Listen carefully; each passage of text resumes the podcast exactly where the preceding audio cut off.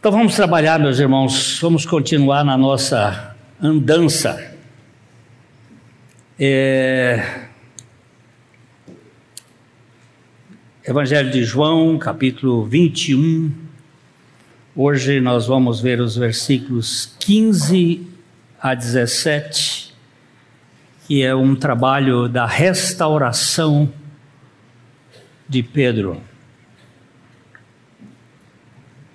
É, depois de terem comido, perguntou Jesus a Simão Pedro: Simão, filho de João, amas-me mais do que estes outros? Ele respondeu: Sim, Senhor, tu sabes que te amo. Ele lhe disse: Apacenta os meus cordeiros. E tornou a perguntar-lhe pela segunda vez: Simão, filho de João, tu me amas? Ele lhe respondeu: Sim, Senhor, tu sabes que te amo. Disse-lhe Jesus: Pastoreia as minhas ovelhas. Pela terceira vez, Jesus lhe perguntou: Simão, filho de João, tu me amas? Pedro entristeceu-se por ele lhe ter dito pela terceira vez: Tu me amas? E respondeu-lhe: Senhor, tu sabes todas as coisas. Tu sabes que eu te amo. Jesus lhe disse: apacenta as minhas ovelhas. Nosso Pai querido, nós não somos capazes de ir além da letra se o Senhor mesmo não trouxer a revelação pelo teu Espírito. E é isso que nós te pedimos aqui. Que não seja um momento apenas de especulação seja um tempo de revelação e que tu fales aos nossos corações, para que Jesus Cristo seja engrandecido na vida de cada pessoa aqui e de cada que ouvir, e haja salvação para a glória de Jesus. No nome dele que nós oramos. Amém. É, quando começou a salvação de Pedro?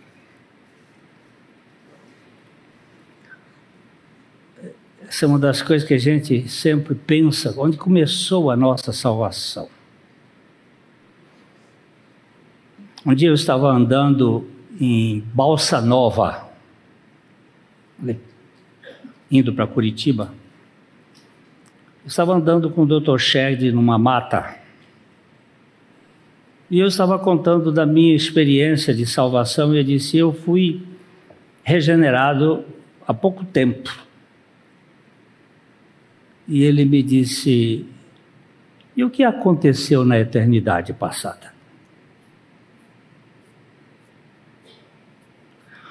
O que você teve foi apenas um insight do Espírito Santo no seu coração, mas a sua salvação começou antes da fundação do mundo. Porque ele nos escolheu nele antes da fundação do mundo.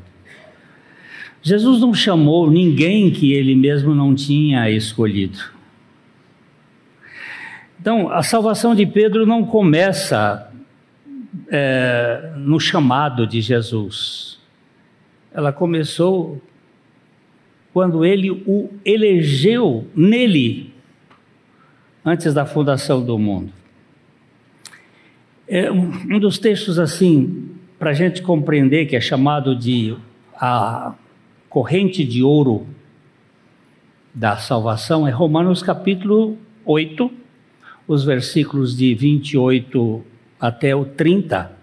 Isso aqui é uma sequência. Sabemos que temos consciência de que todas as coisas cooperam para o bem daqueles que amam a Deus, ou como diz uma outra versão, sabemos que Deus faz com que todas as coisas cooperem para o bem daqueles que o amam, daqueles que são chamados segundo o seu propósito. Porquanto aos que de antemão conheceu, aí ele vai mais para trás, conforme eh, conheceu também os predestinou para serem conformes à imagem do seu filho, a fim de que ele seja o primogênito entre muitos irmãos. E aos que predestinou, a esses também chamou, e aos que chamou, a esses também justificou, e aos que justificou, a esses também glorificou. Então nós começamos com a, o pré-conhecimento, ele conheceu anteriormente, depois ele predestinou, depois ele chamou, depois ele justificou e depois ele glorificou. Só ficou um intervalo aí no meio, uma ponta, que ele não fez, ele não nos santificou. Porque a santificação não é um ato monérgico, é um ato sinérgico. Monérgico é quando um só trabalha, e sinérgico é quando um age e o outro reage. Então, desde o pré-conhecimento, a predestinação, o chamado, a justificação e a glorificação são atos divinos. Agora, a santificação é um processo em que Deus age e eu reajo. Em Deus faz uma parte e eu correspondo. Então Pedro estava nesse processo e, e ele, e ele tinha pisado na bola ele tinha decepcionado, ele tinha escorregado na casca da banana e levado um tombo bem forte.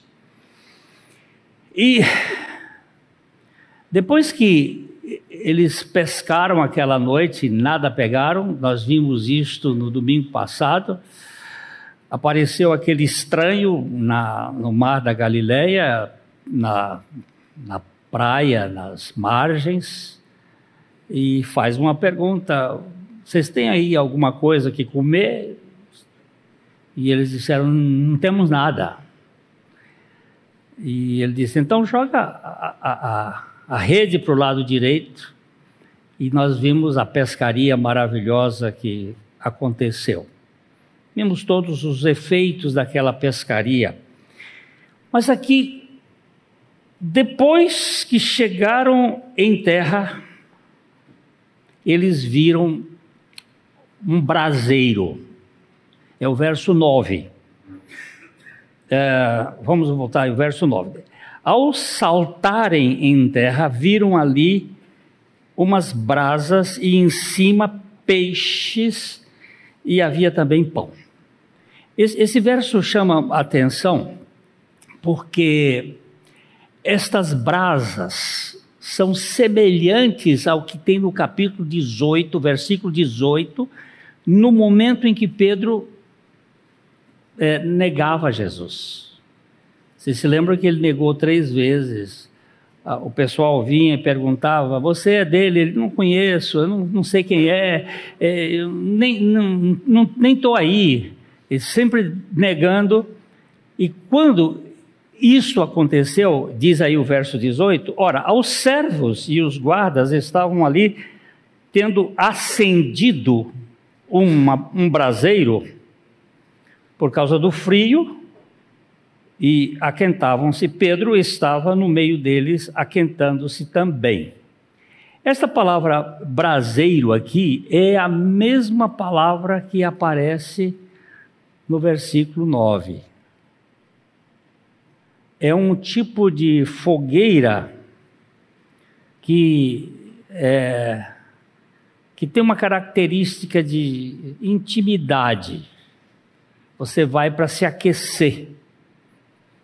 É, e o que chama a atenção é que Jesus montou um aquilo que se faz na polícia quando você vai recon, recon,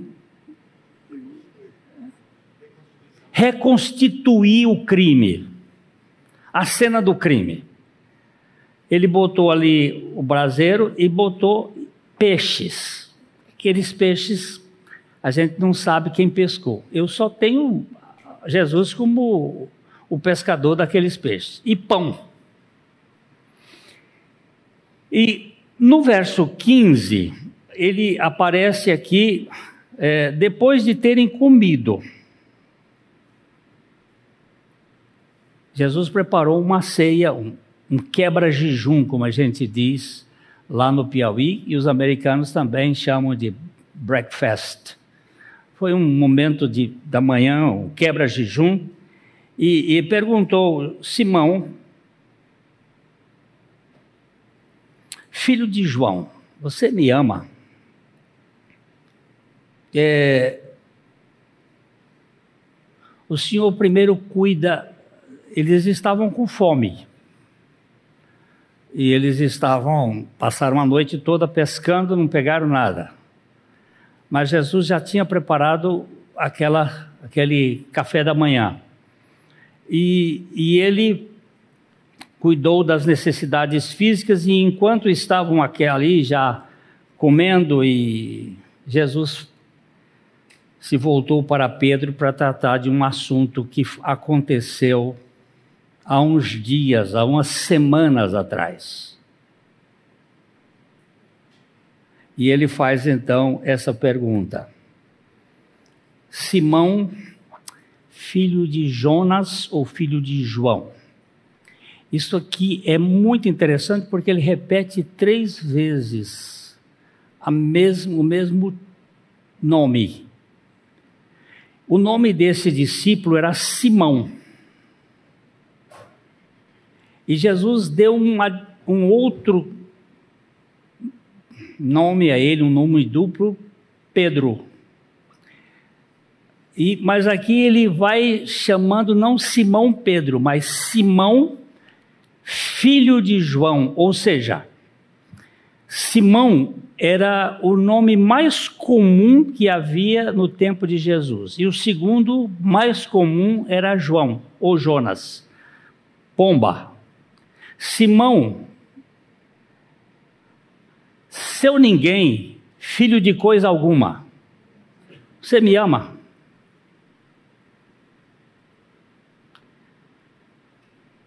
mais do que a estes. Você me ama mais do que estes outros aqui? Por que, que você veio pescar? Eu não te chamei para ser pescador de homens? O que foi que fez você se decepcionar comigo para fugir daquilo que eu lhe chamei? Simão, filho de João, Amas-me mais do que estes outros? E ele respondeu: Sim, Senhor, tu sabes que te amo. E, e ele disse: Apacenta os meus cordeiros. Aqui, na língua portuguesa, nós não temos um detalhe, porque cada ama aqui é diferente.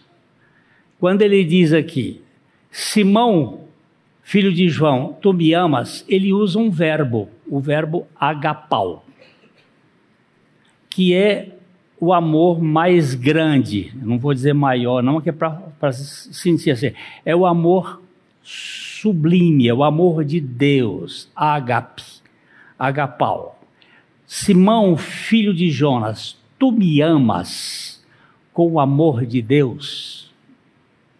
Tu me amas com o amor mais elevado? E ele responde, dizendo assim: Ele respondeu: Sim, Senhor, tu sabes que eu gosto de ti. Ele usa o verbo filéu.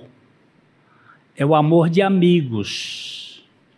É o amor de entre pessoas que se gostam.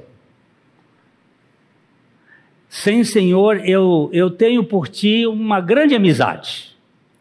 Aí Jesus disse: Então, apacenta os meus cordeiros. Os meus cordeiros. É...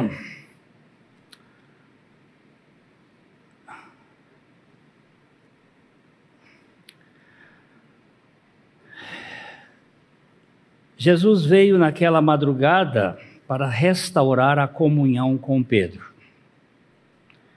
Nesse versículo, a restauração de Pedro é publicamente reconhecida pelo Senhor. Tem sido frequentemente apresentado essas duas palavras para entendermos que quando nós dizemos que amamos o Senhor, nós não amamos com o mesmo amor que o Senhor quer que nós o amemos. É... Pedro estava dizendo: Senhor, tu sabes que eu, eu só gosto de ti, eu não tenho esse amor por ti. E ele já tinha, ele já tinha pisado na bola uma vez, antes dele negar. Vamos dar uma olhada em Marcos capítulo 14, versículo 29. Ele havia dito assim: Disse Pedro, ainda que todos se escandalizem, eu jamais. Escandalizar é tropeçar. Ainda que todos tropecem em ti, ainda que todos venham a pisar na bola, eu jamais. Meu irmão, nunca diga um negócio desse. porque nem você nem eu somos capazes. E ele agora estava receioso de dizer: Senhor, eu te amo, o senhor sabe que eu te amo. Aí ele botou um outro verbo para dizer assim: Olha, Senhor, o senhor sabe que eu só tenho por ti uma grande amizade. Ele, ele já tinha aprendido a lição. Então o Senhor disse: Apacenta os meus cordeiros. Uma maneira prática de demonstrar amor por Cristo é alimentar os cordeiros do seu rebanho. Alimentar com o alimento que satisfaz. E o alimento que satisfaz o rebanho, os cordeiros, é o próprio pão que desceu do céu. É o próprio Cristo apacenta, não é o pau senta dos meus cordeiros, mas apacenta os meus cordeiros. Você vai ter que cuidar deles. E aqui nós vemos uma coisa muito interessante. Eles estavam numa pescaria e muda de repente para um pastoreio.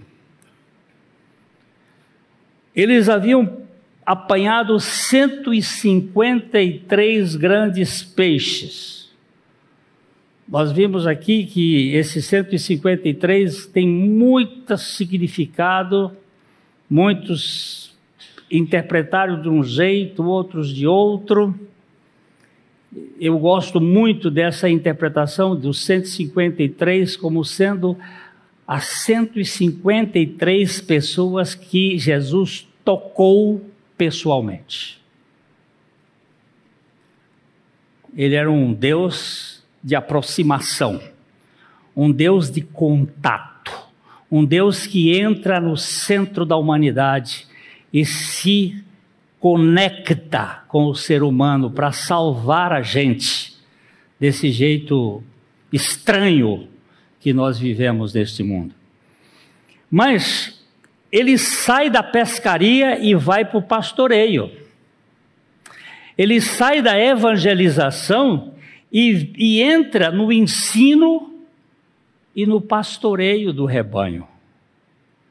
Vocês já pegaram o 153, que também pode significar os 153 espécies de peixes que tinha no lago de Genezaré, ou significar o número de pessoas de todas essas tribos e povos e nações que tem no mundo que Deus vai salvar, estes que ele vai tocar.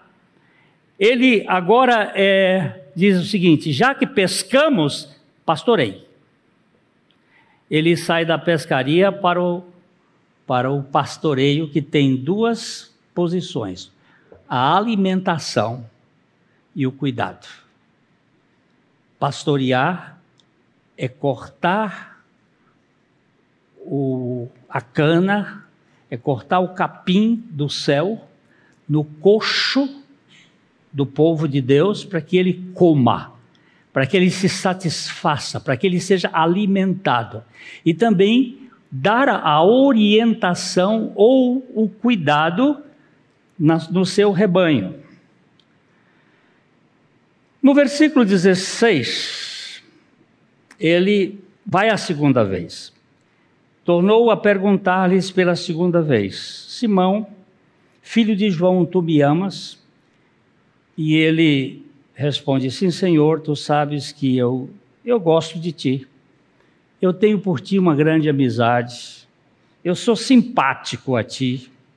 Disse-lhe Jesus: Pastoreia as minhas ovelhas. Lá ele mandou apacentar os cordeiros, aqui ele mandou pastorear as ovelhas. E, e é interessante que neste versículo aqui ele não comparou. Ele não disse, tu me amas mais do que estes outros, aqui ele cortou. Ele só disse assim, tu me amas. E ele respondeu, sim, Senhor, tu sabes que eu eu gosto de ti. Serve? Isso tá bom? Aí Jesus disse: então,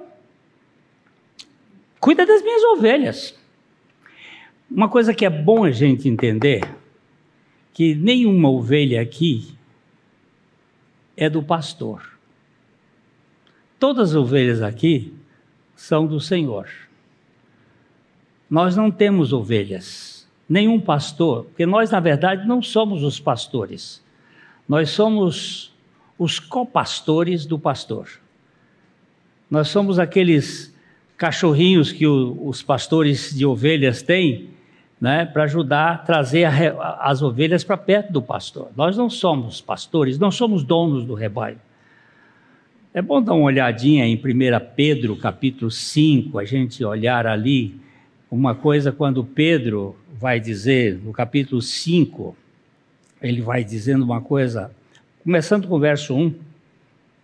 É, Rogo, pois, aos presbíteros que há entre vós, eu, Pedro dizendo, eu presbítero com eles, e testemunhas do sofrimento de Cristo, e ainda coparticipante da glória que há de ser revelada, pastoreai o rebanho de quem?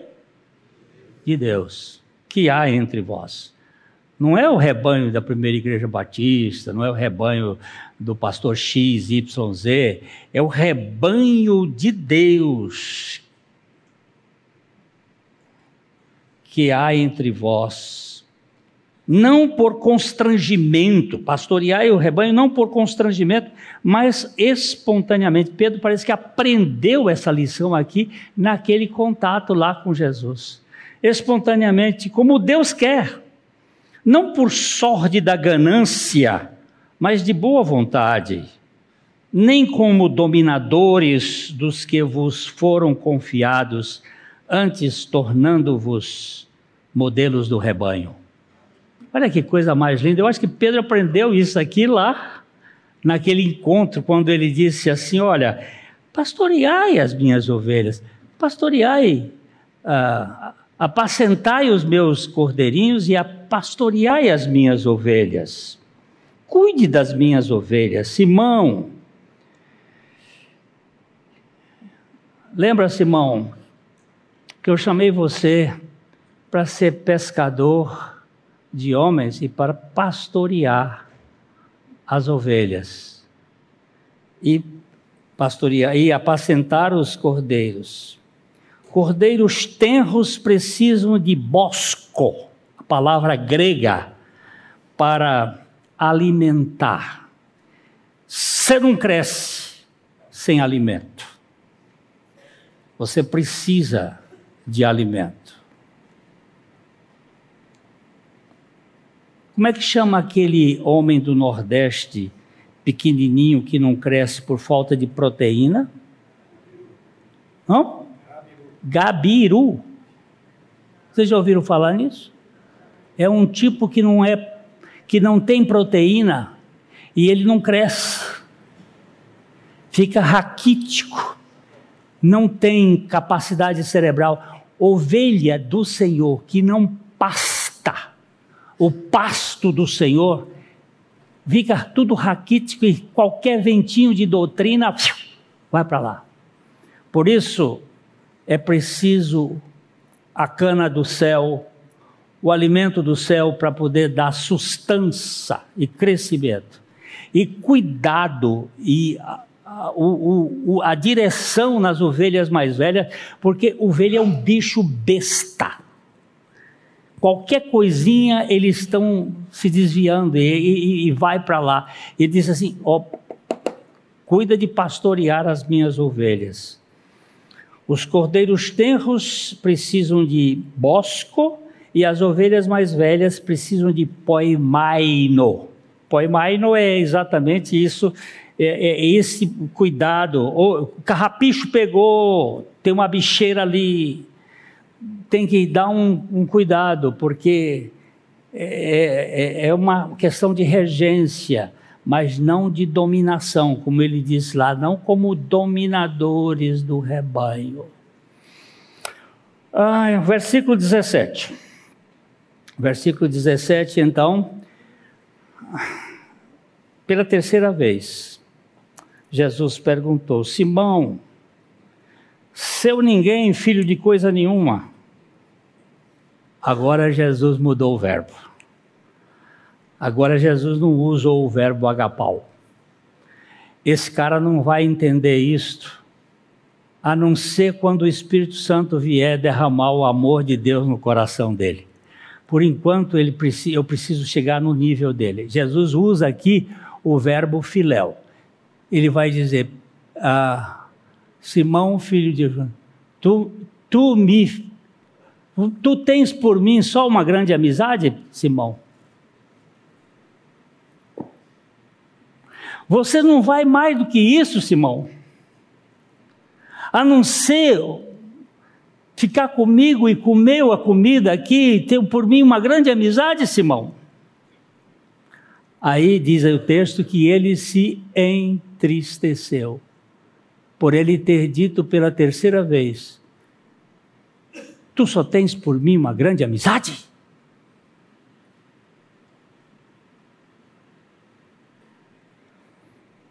Meus irmãos, esse entristecimento de Pedro aqui é muito importante. Por quê? Porque quando Pedro, lá no, na hora que ele traiu Jesus, ele chorou amargamente, mas não parece ter havido arrependimento. Porque Jesus veio buscá-lo para o arrependimento.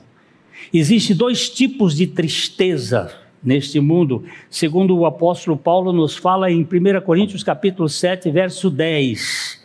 Há dois tipos de tristeza. E aí é preciso ser considerado. É, 1 Coríntios, não, 2 Coríntios, eu, perdão, eu disse errado, 2 Coríntios capítulo uh, 7 e 10, não primeiro, é isso aqui, porque a tristeza, segundo Deus, produz arrependimento para a salvação, que a ninguém traz pesar, mas a, a tristeza do mundo produz morte. A tristeza do mundo só traz remorso, culpa, vergonha. Mas a tristeza de Deus produz arrependimento. Você tem muitas vezes a pessoa chora aquele chorão grosso, lágrimas que escorrem, mas não tem arrependimento. Isso aconteceu com Isaú. Isaú depois de, de ter vendido a primogenitura e ter é, sido passado para trás pelo irmão, quando o pai foi abençoar, que só tinha uma bênção de segunda mão, a Bíblia diz que ele chorou. E aqui vamos dar uma olhada em Hebreus capítulo 12, porque o escritor aos Hebreus passa a explicar isso aqui, nos vers... capítulo 12, versos 14 a 17, que é muito interessante. A seguir a paz com todos e a santificação, sem a qual ninguém verá o Senhor atentando diligentemente porque ninguém seja faltoso, separando-se da graça de Deus, nem haja alguma raiz de amargura que brotando vos perturbe e por meio dela muitos sejam contaminados, nem haja algum impuro ou profano como foi Esaú, o qual é, o qual por um repasto vendeu o seu direito de primogenitura. E pois sabeis também que posteriormente, querendo herdar a bênção, foi rejeitado, pois não achou lugar de arrependimento, embora com lágrimas o tivesse buscado. O povo chama de lágrima de crocodilo, né? Aquela aquele choro, ai, chorou, chorou, ah, arrependeu. Essa tristeza aqui é diferente. É a tristeza diante de uma ofensa a um Deus que ama incondicionalmente e que vem buscar o cara dentro da cova da sua falência. Aqui Pedro, a Pedro apelou para o fato de Jesus, que era Deus e portanto sabia todas as coisas. Veja bem o verso, ele diz assim: Pela terceira vez, Jesus lhe pergunta, Simão, filho de João, tu tens por mim só uma grande amizade, não é? E Pedro entristeceu-se por ele ter dito pela terceira vez: Tu me amas, tu tens por mim só uma grande amizade. E respondeu-lhe: Senhor, tu és onisciente, tu sabes todas as coisas, e tu sabes que o meu amor por ti não passa de um amor de 50%. E Jesus lhe disse: Mas eu conto contigo, apacenta as minhas ovelhas. Agora ele usa o mesmo verbo bosco lá dos cordeiros. Não só o cuidado, mas também as ovelhas mais velhas precisam de pasto mais grosso, pasto mais robusto. Pela última vez foi-lhe dito que poderia demonstrar isso alimentando as ovelhas de Cristo. Nessa passagem, a lição subjacente é que o amor por Cristo é o único motivo aceitável para servi-lo. Por que, que você está servindo a Cristo? Porque eu o amo. Mesmo que meu amor seja inferior, mas é tudo que eu tenho. Mas eu conto com aquele que pode me dar um amor superior, porque ele é capaz de fazer o milagre. Eu gostaria de, de, ainda terminando aqui algumas considerações, ressaltar aqui três pontos na vida de Pedro. Pedro é o homem de três pontos. Ele primeiro nega Jesus três vezes. E eu quero ler esse texto, né? Em Mateus capítulo 26, é, 34 26, replicou-lhe Jesus: Em verdade te digo que nesta noite, antes que o galo cante, tu me negarás três vezes. Jesus, antes dele negar, ele já diz: Olha, eu vou dizer para você que você vai, vai ser impulsionado a me negar. Aí ele diz assim: ah, não vai, Dá uma, dá uma olhadinha aqui. Disse-lhe Pedro: Ainda que me seja necessário morrer contigo, de modo nenhum te negarei. Ainda mais, ainda, ele tinha uma capacidade de influenciar, já botou todo mundo no pé. E todos os discípulos disseram o mesmo. Mas você não conhece sua natureza, criatura. Caminha mais um tiquinho, vamos ver ali. Ó. E em seguida Jesus, foi Jesus com eles a um lugar chamado Getsemane e disse aos seus discípulos: Assentai-vos aqui enquanto eu vou orar. E aí já primeiro ele, ele dorme, mas não vamos entrar todo. Vai no 75. Lá no 75 a gente, a gente só. 26. Ah, então Pedro se lembrou da palavra que Jesus lhe dissera: Antes que o galo cante, tu me negarás três vezes. E saindo dali, chorou amargamente. Mas não houve arrependimento, não. Não, não se iluda com seu chororô, não, viu? Eu tenho visto muito chororô que oh, chega, desce meleca com tudo.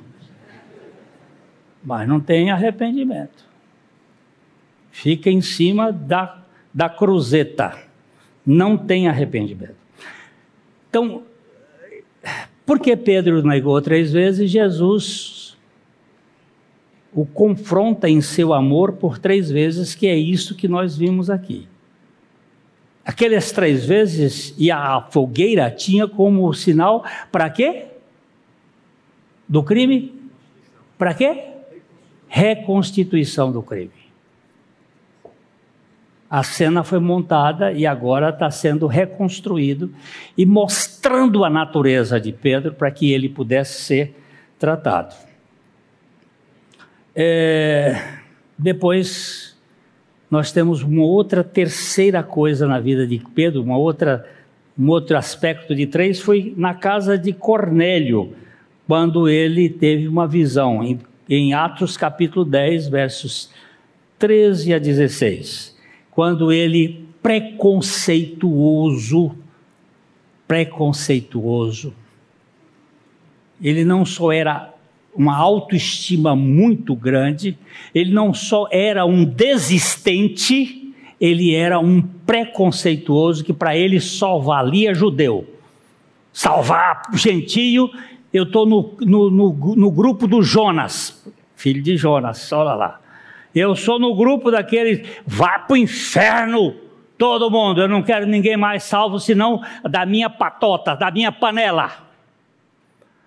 Aí Deus tem que fazer um convencimento a este estúpido discípulo que só acha que para ser salvo tem que ser do seu grupo. Ouviu-se uma voz que se dirigia. Gente, deixa eu ver se eu estou certo. Ah, está certo. Pedro, mata e come.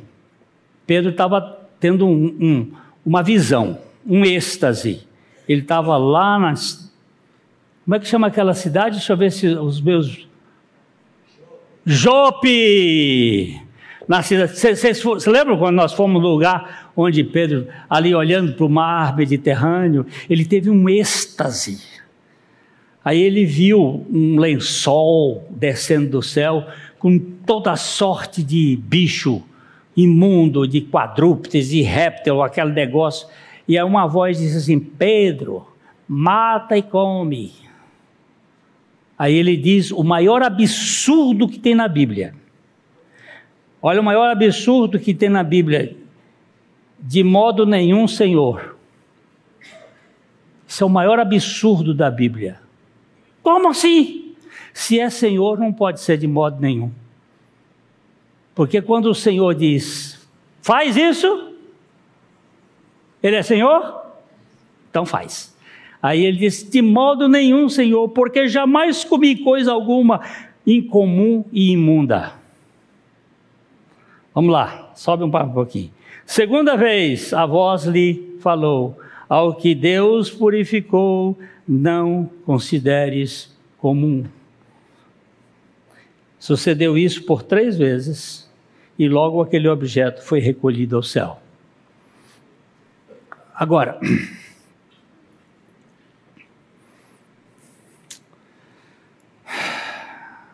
Por que há esses três episódios de três vezes na vida de Pedro? Os três, as três vezes que ele nega ao Senhor. As três vezes que precisa ser confrontado. E as três vezes para desmanchar. Por que três? Alguns acham, e eu, eu concordo, eu sou muito tendente a isso aqui, que é para representar a realidade do ser humano. Nós somos tricotômicos. Nós estamos caídos no corpo, na alma e no espírito. Nós somos temos uma rebeldia inata. Esses três episódios refletem a realidade humana, o que nós somos. E por isso que, que 1 Tessalonicenses 5, 23 diz que o mesmo Deus da paz vos santifique em tudo e todo o vosso espírito, alma e corpo sejam conservados inteiros ou íntegros e irrepreensíveis na vinda de nosso Senhor Jesus Cristo. Pedro precisava passar por esse, esse tratamento aqui que é muito importante. A aplicação prática que nós temos dessa história é que, primeiro, que ninguém é suficientemente capaz para se manter firme na caminhada cristã. Nem vocês, nem eu, nem ninguém. Nós podemos escapulir a qualquer hora. A segunda coisa é que Jesus é suficientemente poderoso para restaurar os nossos fracassos. Ele é poderoso. Ele não contabiliza falência e nem sucesso. Ele ama pessoas. E por amar pessoas, ele trata de cuidar de cada um de nós. Terceiro, nós precisamos de intimidade do Senhor para sermos restaurados. Só na presença dele que nós podemos ser restaurados. E ao entender que Deus nos ama, o nosso bom senso de dignidade é restaurado. Nós não somos restaurados por outra coisa a não ser pelo amor. Quando você souber que você é amado e que o amor de Deus por você não depende do seu fracasso, nem do seu sucesso, aí vai ter descanso.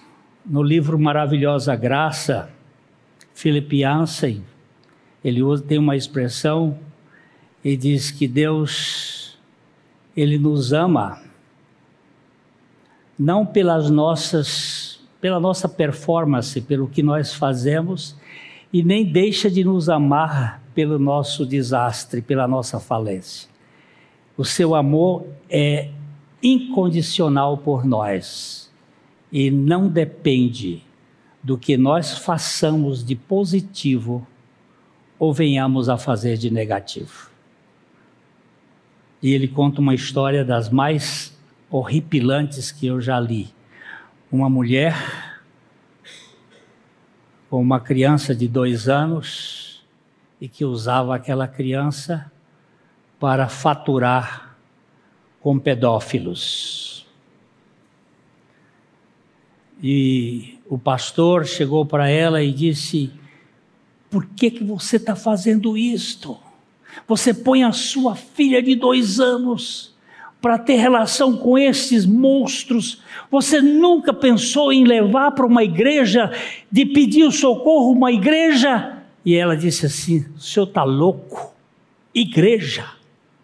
é o lugar de gente mais perversa que existe na terra que não tem amor.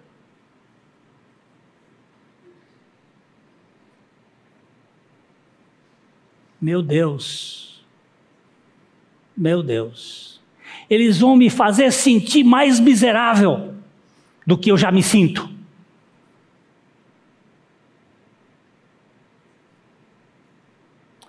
Pense nisso.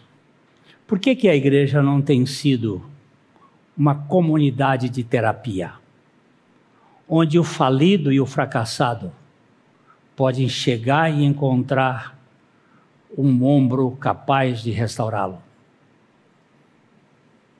Senhor, faz de nós pessoas restauradoras, que não fique criticando. Jesus não pegou Pedro e disse: Eu sabia, Pedro, eu não te disse que você ia falir? Ele não perguntou isso. Ele simplesmente pegou o fio e enfiou no fundo da agulha mais fina que podia ser. Eu quero te mostrar como se costura o verdadeiro amor você não vai ter esse amor. Você não tem nada mais do que uma grande amizade por mim, mas eu não tenho jeito de te jogar na lata de lixo. Você vai cuidar do meu rebanho. E o meu Paráclitos, o meu advogado, vai colocar o amor do céu no seu coração. E você será um instrumento maravilhoso. Como ele vai fazer isso na sua vida e na minha nesse tempo em que nós vivamos, para a glória dele. Amém.